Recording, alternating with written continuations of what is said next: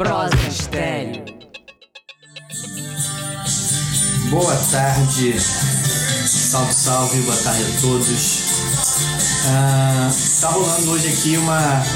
Começando, na verdade, um projeto diferente, um projeto novo aqui que eu tô fazendo mais uma vez através de live, junto agora com meu irmão Marvin Costa, através do Instagram, ah, no meu e no dele, que é o projeto Guevara que ele tem, que é arroba Guevara Songs, e o meu arroba Alex que é o Prosa Estéreo.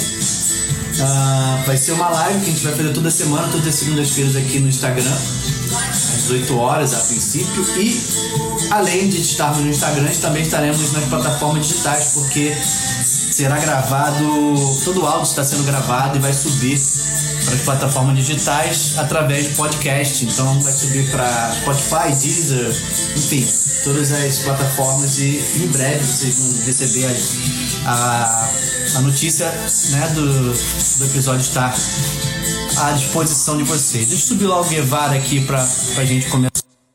Vai ser diferente aqui, prosa estéreo. Botei uma música de fundo, tá rolando R.E.M., um clássico, Losing My Religion. E vamos esperar o Marvin Guevara entrar. Salve, salve. E aí, Marvin, certinho? Beleza, me ouve bem? Sim, te ouço e te vejo muito bem. Você também? Ótimo, por enquanto sem problemas de travamentos das lives que são recorrentes. Ah, maravilha, tranquilo. Tava falando aqui antes de entrar que é o Prosa Estéreo, né? A gente tá... não, é, não é estreia, talvez, não sei se é estreia, talvez formalmente sim, é. né?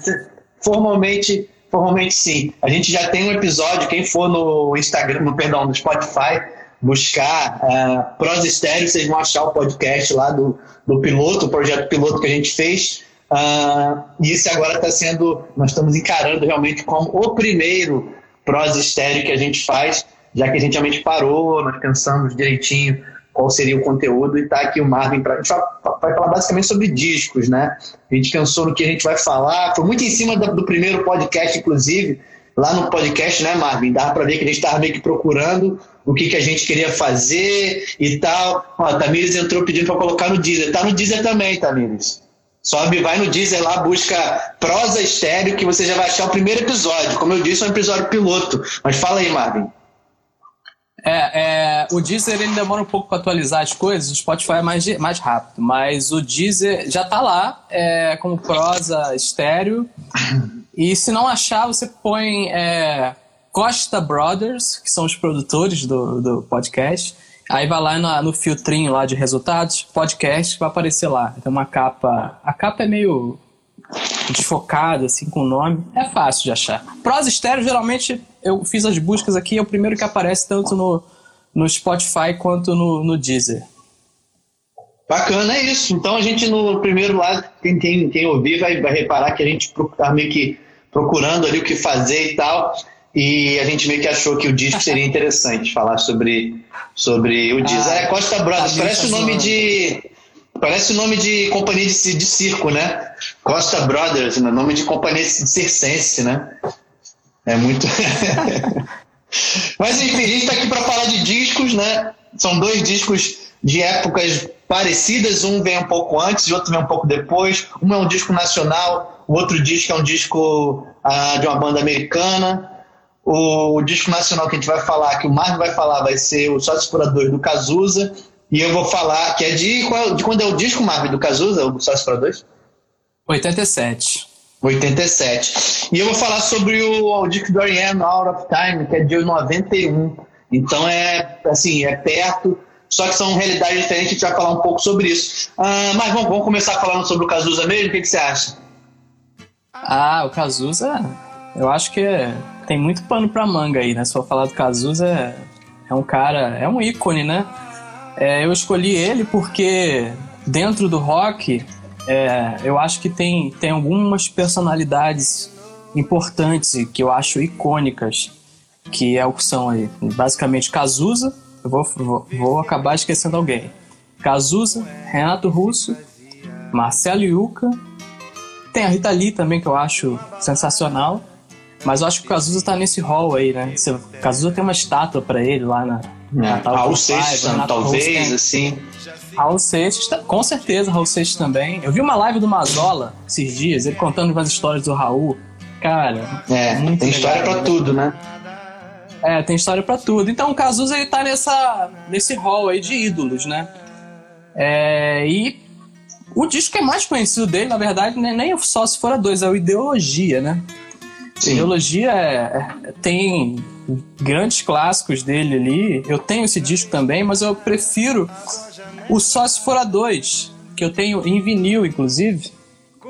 Tem essa capa linda, que é do Flávio Coker. É, todo o projeto gráfico é do Flávio Coker, que é um cara que trabalhou com uma galera da música, do rock e da música brasileira, é. né? Tem essa foto aqui atrás que é, é, muito bonita. Ele tá numa estação de trem, né, cara? Uma coisa assim louca.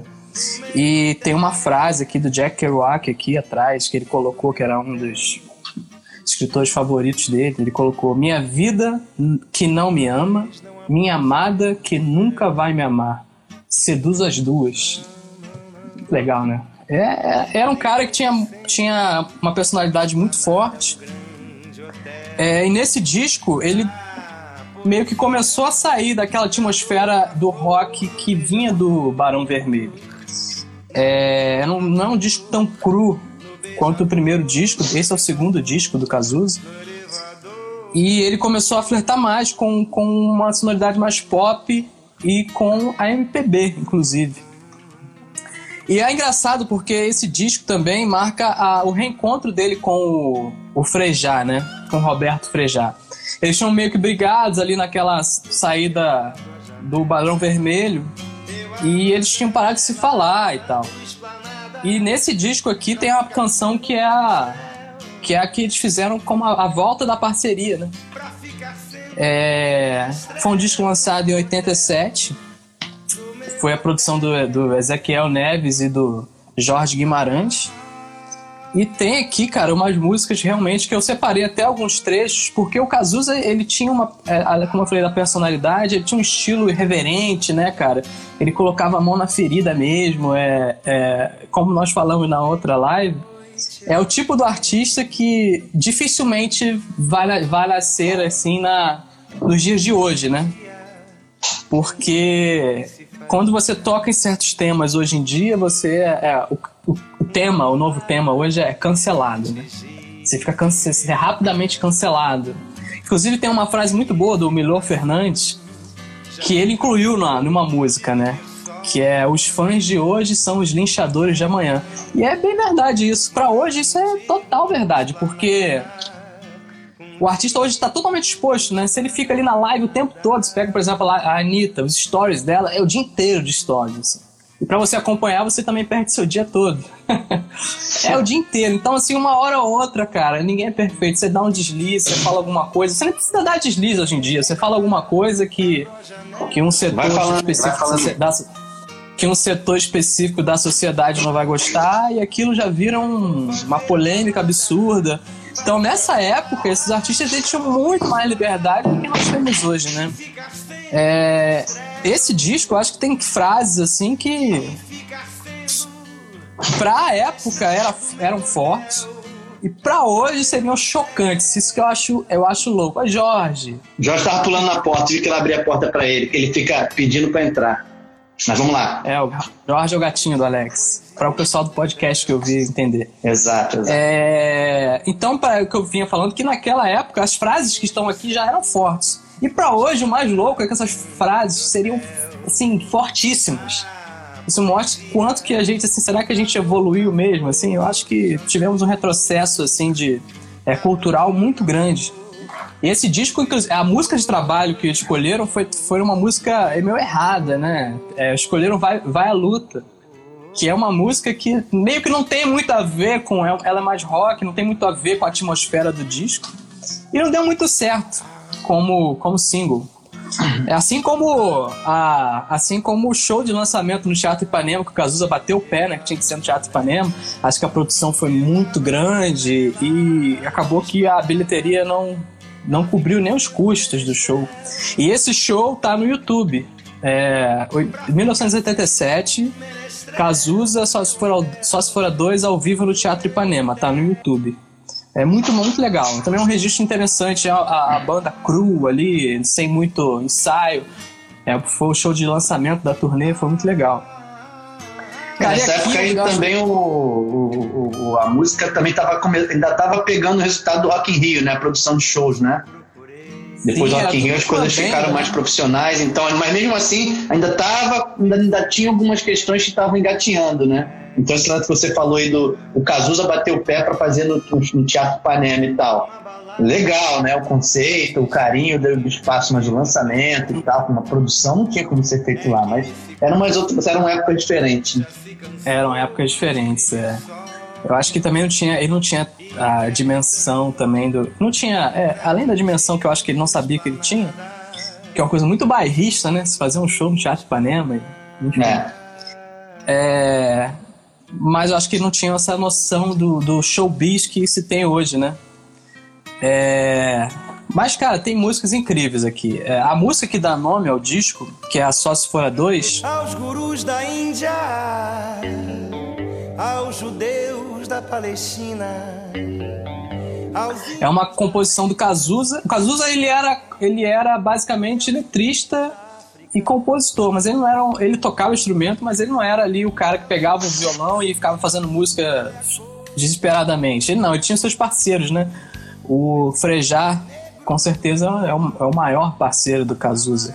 Mas essa música Só Se For a Dois é dele com o Rogério Meanda, que era da banda, e hoje toca com a Blitz, se eu não me engano, né? O Rogério Meanda toca guitarra na Blitz, né? Isso, é um cara, assim, que pode ser que me influenciou também em algumas coisas. Eu, eu tenho ressalvas aqui, algumas ressalvas que depois eu vou falar quanto a esse disco, mesmo gostando muito dele. Mas a música, só se for a dois, a história é que o Rogério Meandro tava no estúdio, né, tocando aquele, um, o dedilhadinho. Aquela coisa, aquele introdução, da música. O Casus ouviu e gostou. É, a, a intro da música.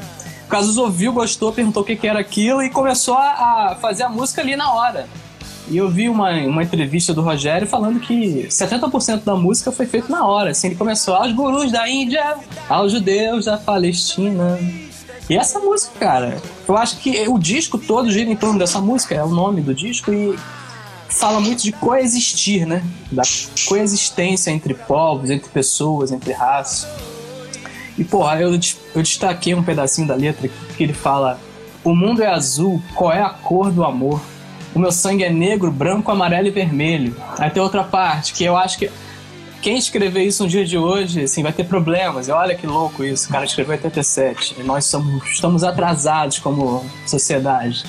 Aos filhos de Gandhi morrendo de fome, aos filhos de Cristo cada vez mais ricos.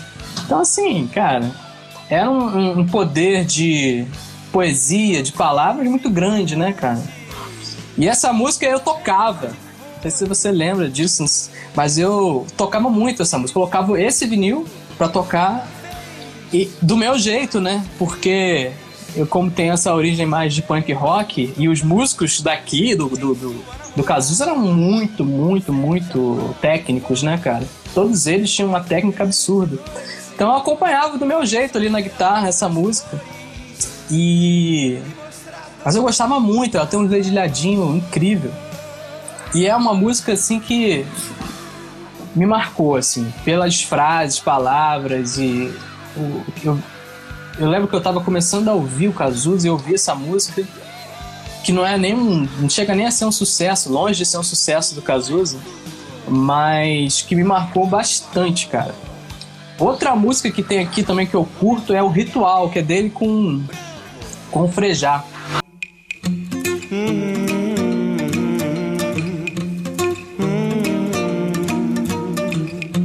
pra que sonhar?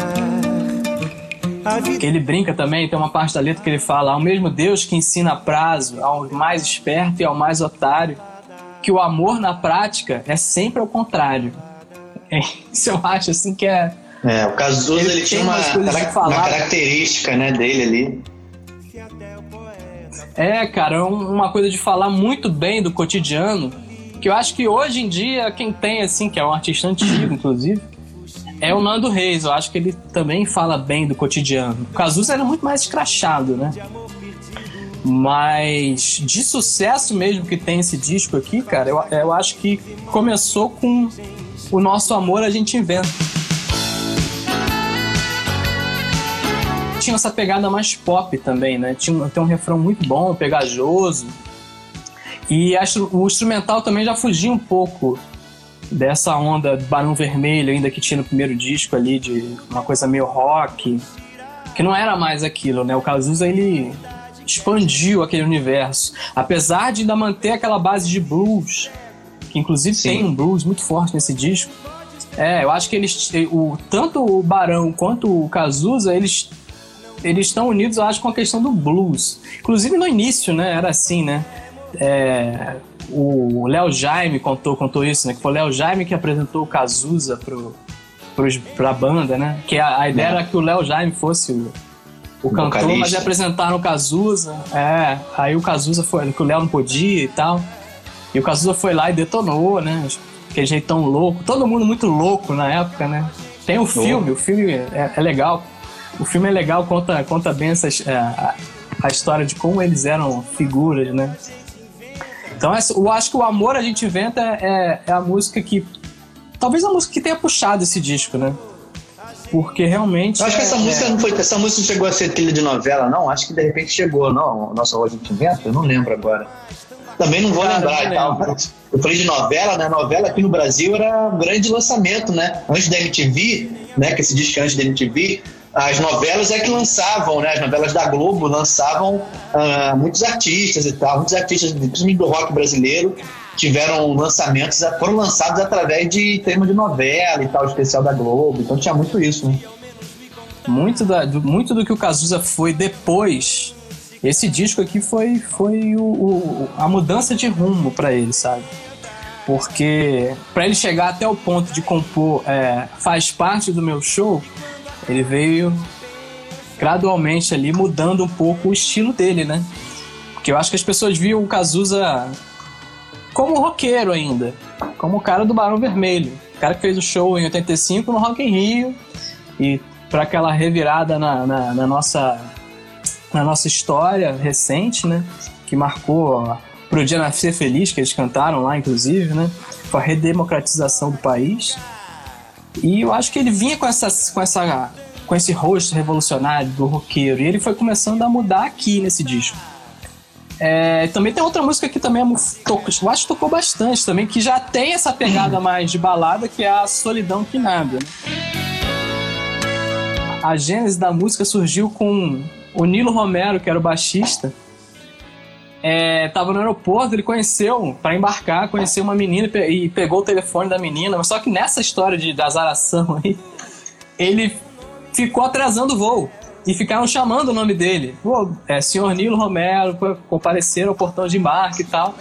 e que quando ele conseguiu pegar o telefone da menina, ele foi pro, pro, pro, aeroporto, pro avião, entrou, todo mundo dando de cara feia pra ele.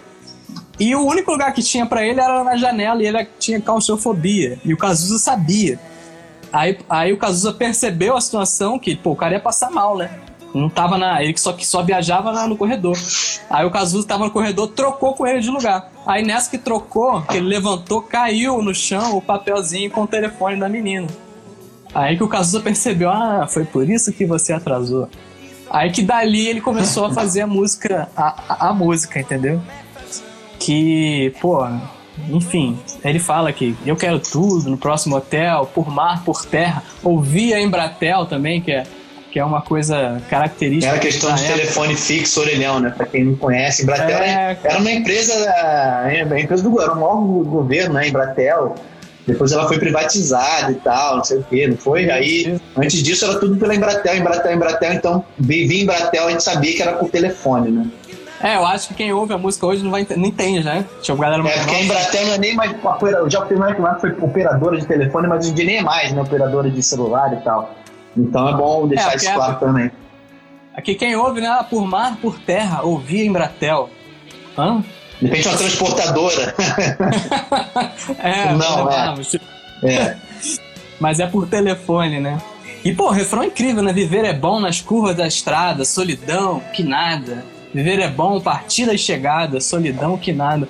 Porra, cara, esse disco aqui é, é daquele que eu ouço e arrepio, assim. Incrivelmente não ouvi ele hoje. Eu falei, ah, vou ouvir hoje, mas não ouvi. Até porque eu não tenho como ouvir em vinil mais, que eu não tenho uma, um toca-discos aqui, infelizmente. Há alguns anos eu não tenho mais. Mas eu tenho o Spotify, tá lá no Spotify. É, uma outra música que eu separei foi a Culpa de Estimação, que é a música que marcou a volta da parceria dele com o Frejá. Eles tinham parado de se falar e depois eles num show, é, se não me engano, foi, um, foi uma, uma, coisa na Globo, eles se encontraram e se abraçaram todos, foi uma festa e dali começaram a, a vir, viraram amigos novamente, reataram a, amizade e o Cazuza fez essa música Frejá que é culpa de estimação, que ela tem uma brincadeira, né? Quem ouve assim de início acha que, pô, ele tá falando ali de, de, de da namorada e tal. É, e parece que é uma música de amor e tal, mas aí ele fala, ele, ele canta assim, na, é, ele canta que por onde eu ando, leva ao meu lado a minha namorada, cheirosa e bem tratada. Ainda brinca, não sei se o nome dela é Ava Lodão, é religiosa por formação.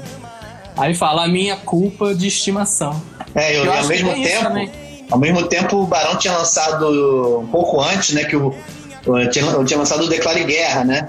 O disco Declare Guerra. E a música, o single da, do, do, Barão era o Declare Guerra. E ficou achando, o pessoal achando que o Barão tava dando direta pro Frejá, pro, perdão, pro Cazuza, que a música Declare Guerra era do Guto, Goff, do Frejá e tal. E quando o, o Cazuza lançou esse disco, é, rolou essa coisa da culpa. A culpa estimação já tava lá, tipo, era uma música já do retorno, então meio que realmente foram as fases né, deles ali e tal. Eles realmente voltaram a, se, a, serem, a serem amigos, né? Voltaram a ser amigos, não só parceiros e tal. Sim, sim. E depois vieram outros sucessos que estão em outros discos, né? É, eu acho que Cazuza e Frejá, um não existiriam sem o outro, assim, né, cara? Porque realmente eles, eles foram os parceiros, assim, é, sem aquela sempre comparação que a imprensa faz, né? Lennon e McCartney. Nós tivemos, acho que no rock aqui os dois, né, cara? Por pouco tempo como banda, mas depois, com carreira solo do Cazuza, o Frejá tava lá, mesmo, no, mesmo sendo cantor do Barão, ele ia lá e fazia música com Cazuza. Era o brother dele, como ele falava, né, cara? E eu acho que isso aí, dentro do rock, nós temos poucos exemplos como esse no Brasil. E tem outra música deles nesse disco, que é Have Love, né? Também é uma música mais pesada. Que ele é, é uma frase que também eu, ficou na minha cabeça por muito tempo, né? Que até, às vezes até eu brinco aqui, tipo, tá dando no saco, sei lá, not ver notícia. Dia... Inclusive nesse período de quarentena, dá no saco você chegar lá e ficar vendo o jornal o dia é. todo, né, cara? É, é um saco, é você ver, cara, e as notícias não são boas, e você fica naquela paranoia. No início da quarentena eu fiquei vendo televisão o tempo todo. E, cara, a gente ficava aqui em casa, assim, porra, só falando, porra, olha isso, cara, que loucura e tal. Aí essa música, Heavy Love, tem uma parte que eu sempre lembro, né? Que a gente, quando ah, tá de saco cheio de televisão, falar, pô, desliga aí que a televisão sem som já é um bonito quadro, né? Porque essa música fala assim, né? fecha a cortina, desliga o rádio, a televisão sem som já é um bonito quadro. Pro nosso amor descarado, virado, tarado. É, o Cazuza, né, cara? Cazuza tem umas, umas tiradas nas músicas, assim, que acho que é difícil encontrar realmente na, na, na música brasileira. Outra canção que eu gosto também, que é a Vai à Luta. Seria a música de trabalho, que não deu muito certo que é a, é a música que fala no final, né? Que é os fãs de hoje são os linchadores de amanhã, como falamos no início aqui, que hoje o artista, se tiver. vive exposto o tempo todo. O mercado exige isso, as pessoas, os fãs exigem isso, e o cara tá conectado em story o tempo todo, em tudo. E uma hora ou outra ele fala uma bobagem, uma hora ou outra ele vai atingir, atingir um setor da sociedade que acha que ele não deveria estar falando aquilo, ou que, ah, você não está no seu lugar de fala, que é uma coisa que eu acho que é super é, mal interpretada, eu acho. Existe lugar de fala, mas existe a representatividade, né?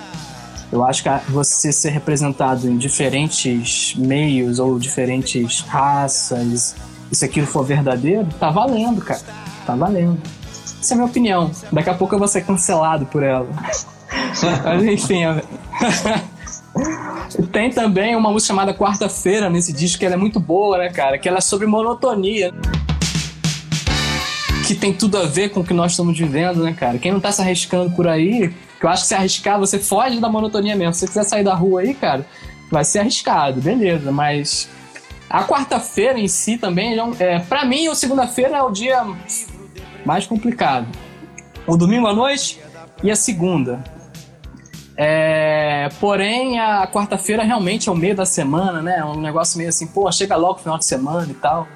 E tem uma parte nessa música que ele fala que é muito interessante, que é no escritório sonham que já é de tarde, todas as manhãs, todas as manhãs.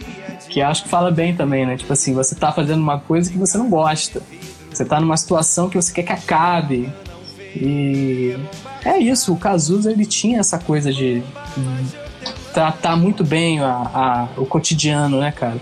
Só para falar mais um pouco aqui, eu sei que já tô falando, me estendendo demais.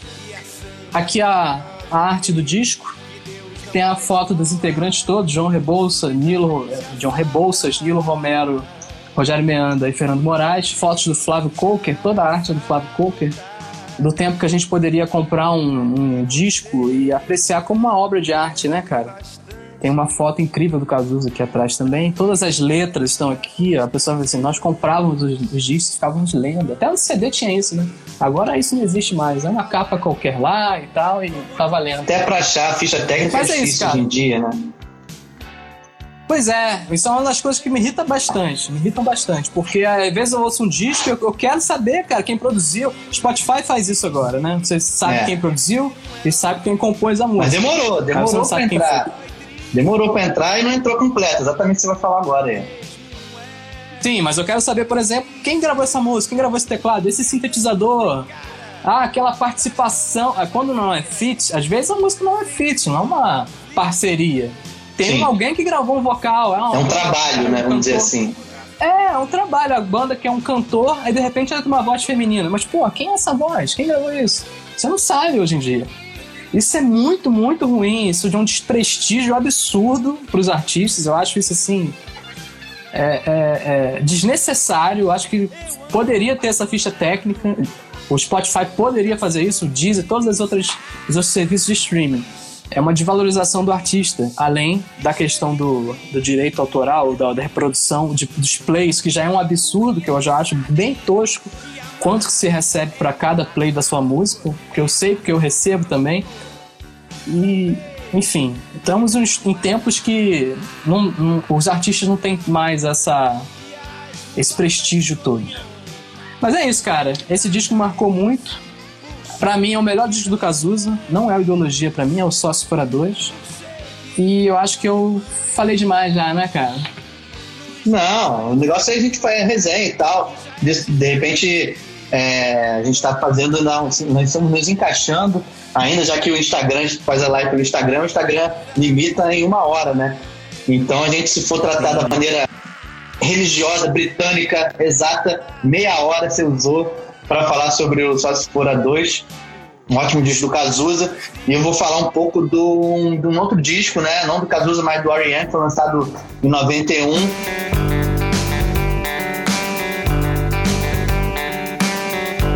Uh, que foi o disco que estourou o R.E.M. o mundo inteiro, né? A banda já tinha uma a banda já tinha uma, uma certa, um certo conhecimento ali no, no primeiro no público é, universitário americano, né, onde a banda surgiu, uh, e depois ele começou a ganhar um cenário independente mesmo de rock.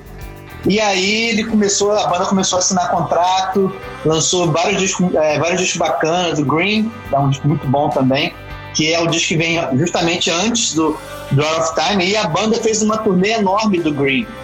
Uh, por que eu estou falando disso? Porque essa turnê da, do Green influenciou muito o que viria depois dele. Porque o Peter Buck, que é o guitarrista R.E.M., é o o Michael Stipe cantando, o Mike Mills, que é o baixista, né? Tipo, falar o instrumento base, vamos lá. O Peter Buck, que é o guitarrista.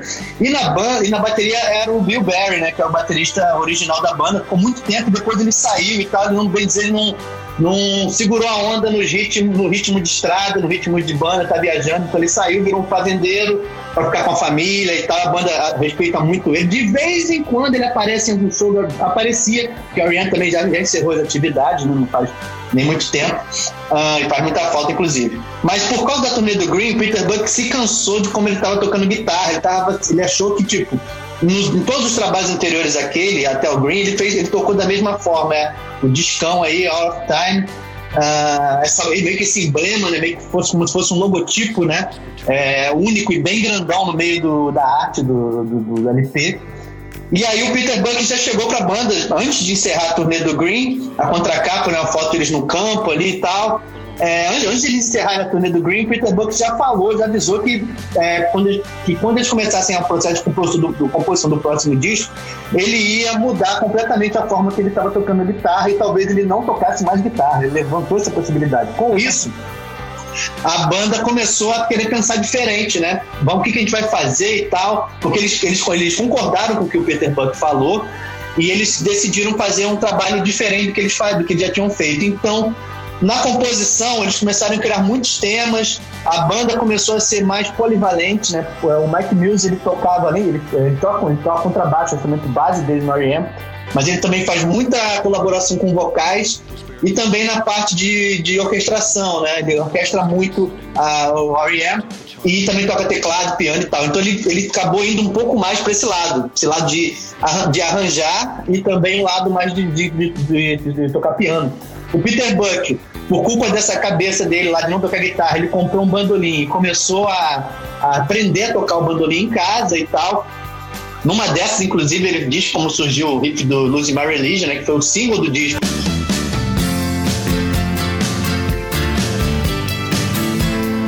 Que explodiu de vez, né? Tipo, eles acertaram em cheio nesse disco, tanto no conceito quanto no lançamento. Também não tinha como eles errarem, né? Porque o disco é, começa com uma música meio perdida, que é a Radio Song, que tem a participação do Carlos Swan, né, que é um rap americano e tal. Ele começa a fazer ali um, um vocal no início, depois no final ele fecha a música fazendo meio que um, um, um rap ali em cima.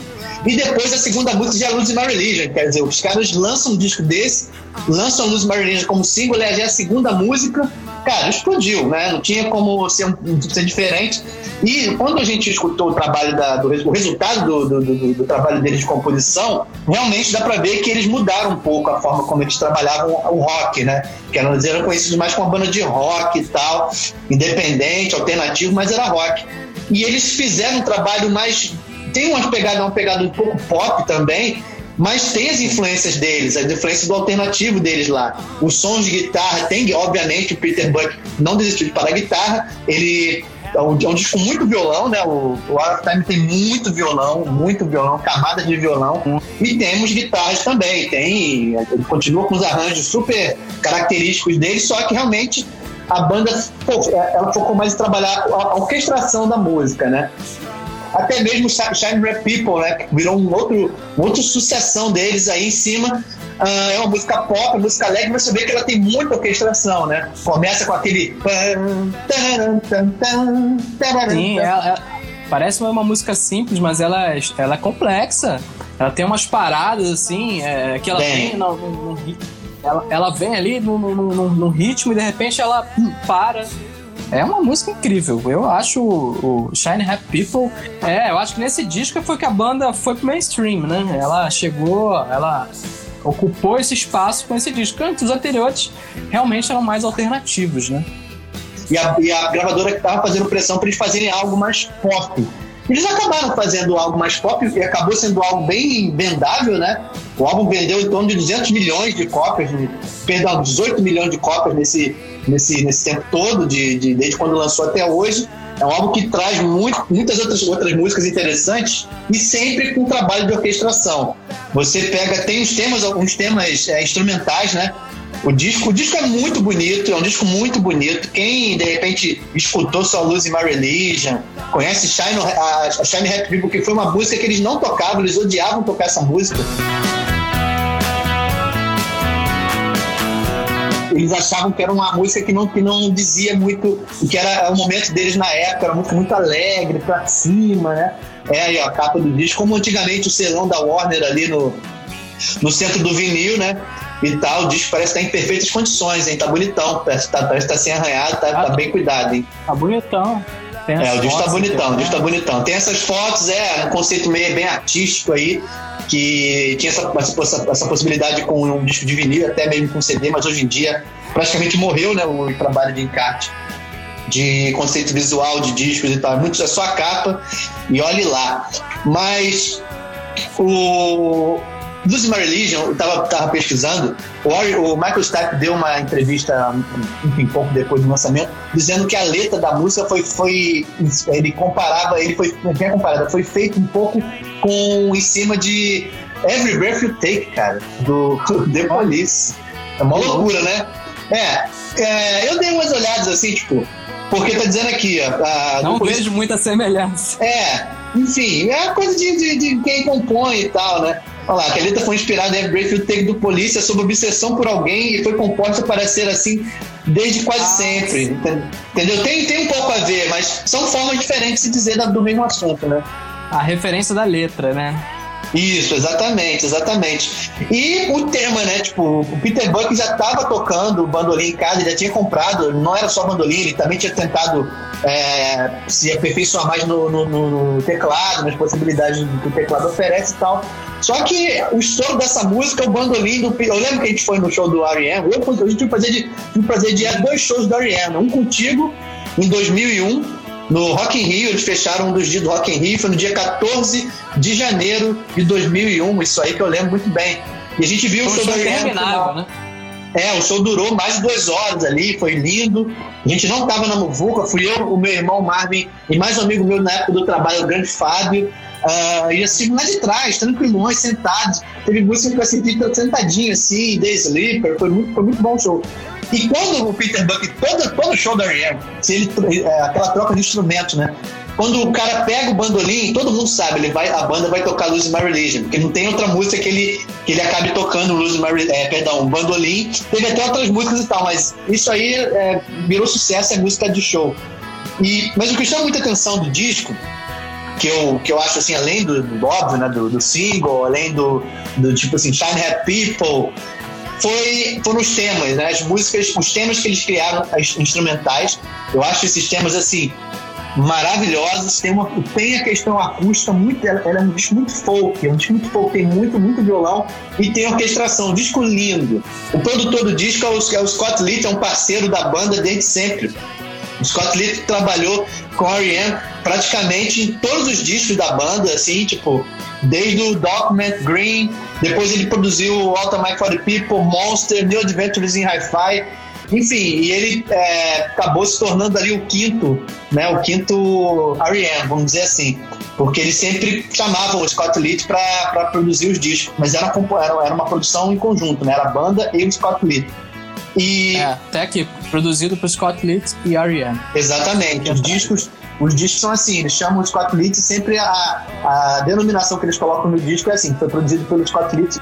É, e nesse disco também aquela questão de ser polivalente, né, dos músicos serem polivalentes, teve muita, teve muita coisa assim, tipo assim, é, músicos que você vê, é, para mim isso na, no Orange me chamou muita atenção, né? Porque tem aquela questão clássica de você ver uma banda, o vocalista, o guitarrista, o baixista e o baterista. Ou então o vocalista também toca guitarra, sei lá. Então, tipo, aquela cabeça fechada de, de, de, Não digo de música, mas de pessoa de uma maneira geral, é aquela coisa, não, o cara guitarra ele só toca guitarra. O baixo ele só toca baixo, o bateria só toca bateria, o cantor só canta. E tipo, não, o R.E.M., na minha, na, na, minha, na minha concepção desse disco, o R.E.M., tipo, virou uma, uma grande banda de verdade, porque os músicos gravaram vários instrumentos. O Peter Buck gravou guitarra, gravou, gravou violão, gravou contrabaixo. O, o, o, o baterista do Ariel, o, o, Bill Berry. dele, né? O Bill Berry, exatamente. Ele gravou contrabaixo em música, gravou vocal. O Mike Mills, né? O Mike Mills canta duas músicas no disco. O Mike Mills já colaborava com a R.E.M. muito com vocais, né? Muito com vocais. E sempre foi muito respeitado. Ele canta Near What Heaven, né? Near What Heaven. O Mike Mills, antes disso, desse disco, ele era o cara que, que ajudava na composição das músicas, mas também ele já começava a dar as contribuições vocais dele, né, e tal. Quando o Ariane lançou o Hour of Time, que a música, tipo assim, ele que eles tiveram outras possibilidades além do rock, né, exclusivamente. O Mike Mills mostrou um grande produtor, um grande, um grande músico, né? Porque ele, ele, ele, ele, ele fazia arranjo de vocal, ele começou a fazer arranjo de corda, e nesse disco, praticamente todos os arranjos de corda eu pesquisei que são do Mike Mills. Ele tem uma, um conceito musical assim, artístico muito bacana. E foi até engraçado que um disco depois do, do, do Out of Time, que foi o Mike for the People, eles chamaram o John Paul Jones do, do, John, do Led Zeppelin para ser o produtor de cordas do disco, né? Até é, tem várias músicas no Out of Time que foram um sucesso, que eu vou falar depois, talvez, do Out of Time, que é um outro descasso do R.E.M., que foram o Joe Paul Jones que, que fez os arranjos e tal, regeu, gravando, regeu a, a orquestra que eles montaram lá para gravar o disco. Mas nesse disco, como banda, o Mike Mills, na minha visão, foi, foi um dos temas, um, um, dos personagens mais importantes pelas contribuições musicais que ele, que ele trouxe para a comunidade da banda, além do rock alternativo que a banda já tinha, já era consagrada, vamos dizer assim, no cenário do rock alternativo. E eles, com esse sucesso, eles ganharam o prêmio da MTV, o clipe do Art Lose My Religion, muitos aqui já devem ter visto. Foi na época, foi estouradaço, veio tudo quanto é prêmio. Ganharam uh, Grammys. Então, uh, o R.E.M.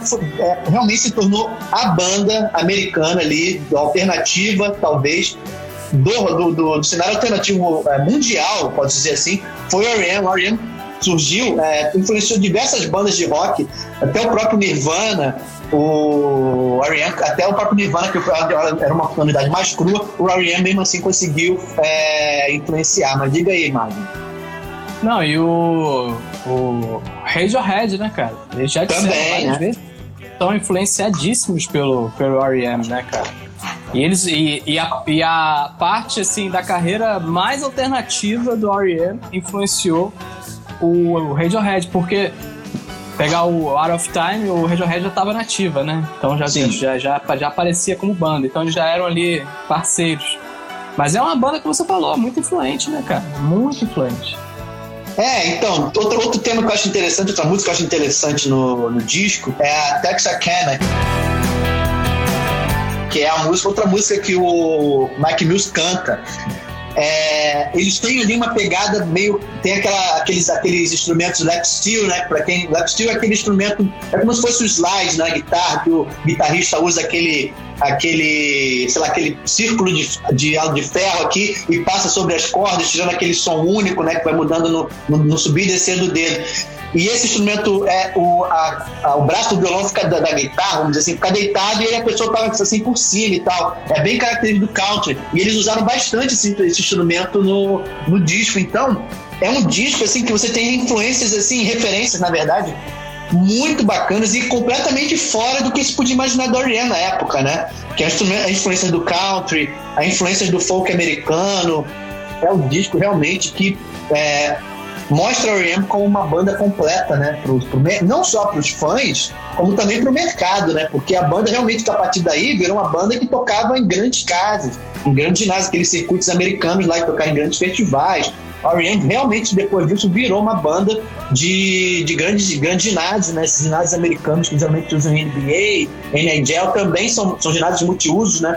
Então, R.E.M. começou a ocupar esses ginásios também, fazendo shows e entrando no grande circuito dos anos 90 da música americana e, consequentemente, da música mundial, né? Porque eles rodaram o mundo com esse disco eles, a partir desse disco, eles tocaram mais, com certeza eles tocaram mais, mas foi dentro do, do beat que a banda colocou para as coisas andarem da melhor forma possível.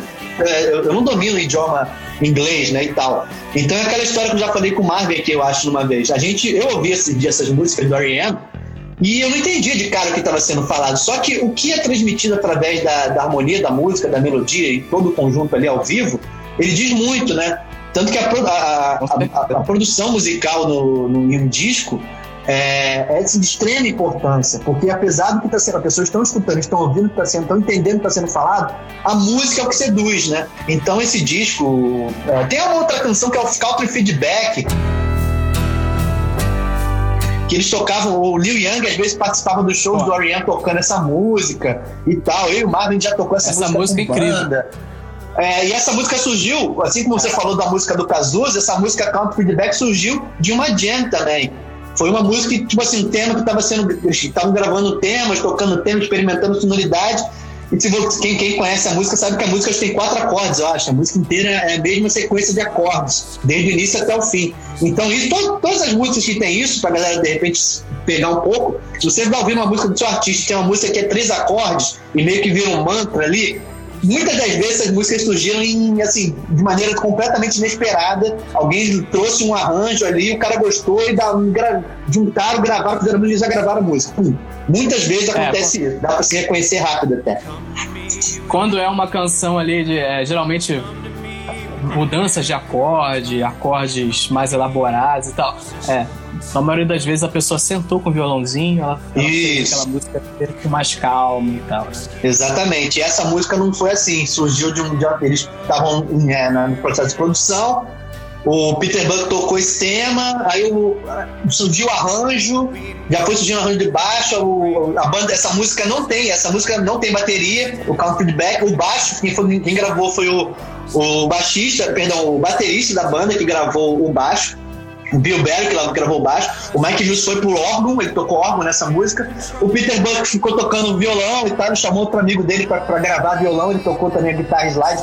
Enfim, é, é, um disco que a banda, assim, completamente fora do, do, do, do, do que era antes, entendeu? Então, é, uma, é um disco que é muito válido de escutar. Quem conhece, quem conhece R.E.M. de Shine Happy People, Lose My Religion, que são músicas desse disco, não é à toa, porque esse disco realmente tem uma composição muito bonita, a ordem das músicas, foi tudo muito, muito bem pensado. Então, é, surge a, a, dúvida ou a curiosidade em vocês. Escutem essa música, esse disco é muito bom. New Old Heaven é outra música que o Mike Mills canta. É uma música mais assim, mais tranquila, mais, é, é, uma, é, uma, é, um, é um popzinho, bem gostoso de se ouvir. Não tem nenhuma música pesada nesse disco, assim, de guitarra lá na frente, distorção, não tem. Não tem, é um disco muito realmente melodioso, harmônico e, enfim, que dá o cenário para a música dos anos 90, na verdade, não só o trabalho do R.E.M. O cenário dos anos 90 foi, assim, abriu um outro panorama, né? Porque as bandas que vinham junto com o R.E.M., que estavam crescendo na época, eram muito vistas como bandas alternativas e tal, aí você, alternativo logo rock e tal. E o R.E.M., como grande referência desse, desse segmento alternativo e tal, universitário americano, com o lançamento da, da, da, do Hour of Time, que ele se mostrou uma banda muito boa para trabalhar é, musicalmente, todo mundo que veio atrás também começou a produzir para gravar diferentes, instrumentos diferentes, experimentar outras, outras camadas. Então, esse disco não é só importante para o é importante para todo mundo que veio junto com a banda, entendeu? Com certeza, cara, com certeza. Eu acho que também foi importante foi a, o estouro do, do, do Lose My Religion na MTV, né, cara? Sim, foi tudo foi muito. Assim, eu lembro que o, a música ali. causava. A música causou, causou uma certa polêmica na época, né? Mas que o Michael Stipe depois posteriormente falou que não era, inclusive, é, Losing My Religion é uma expressão é, de uma região específica nos Estados Unidos, não quer dizer, não é uma música contra a religião nem nada, é uma música que tem uma outra pegada e ela foi mal interpretada. Isso ajudou também a música de certa forma, né? Mas, cara, eu acho que foram.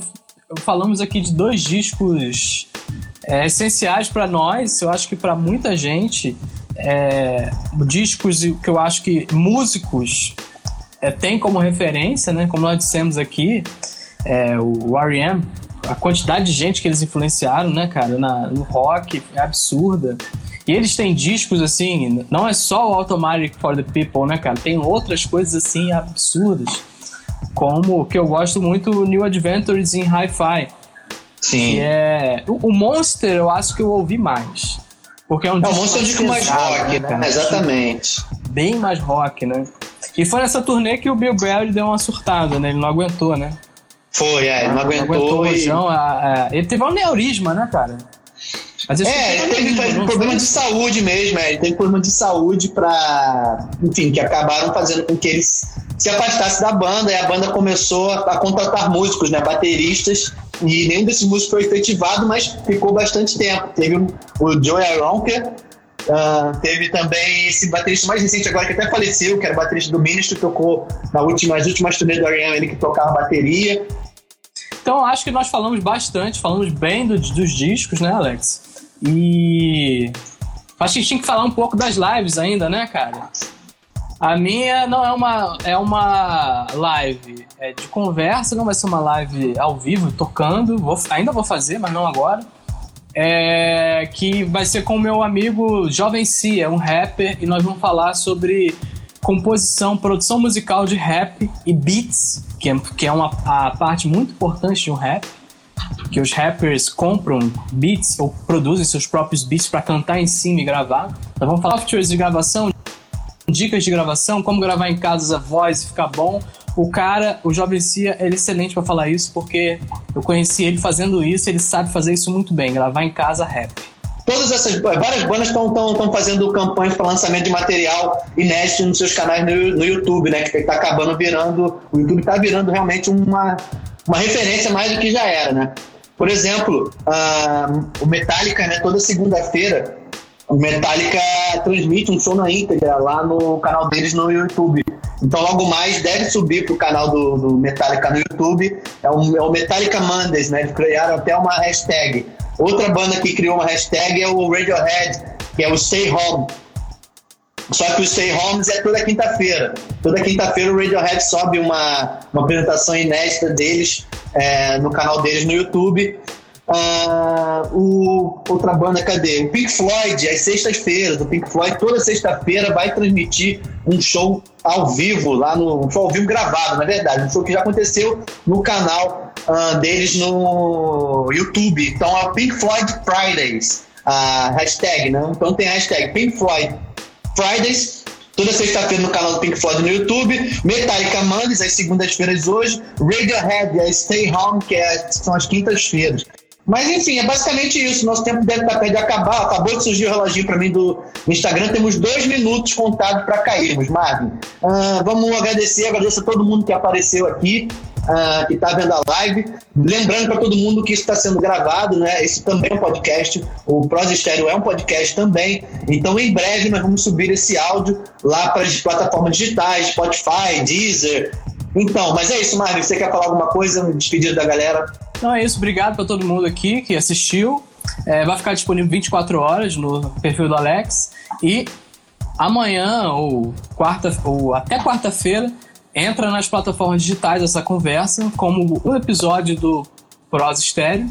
Você pode ouvir em qualquer plataforma de streaming, plataformas como, do, como o Google Podcast também, também tá lá. E a primeira live, o episódio piloto já está disponível em todas as plataformas digitais. É só pesquisar lá, Pros Stereo, vai, você vai, vai ver a capa, ou coloca Costa Brothers no, no Deezer, que é mais, talvez seja mais fácil de achar, e vai estar tá lá. Prosa Estéreo.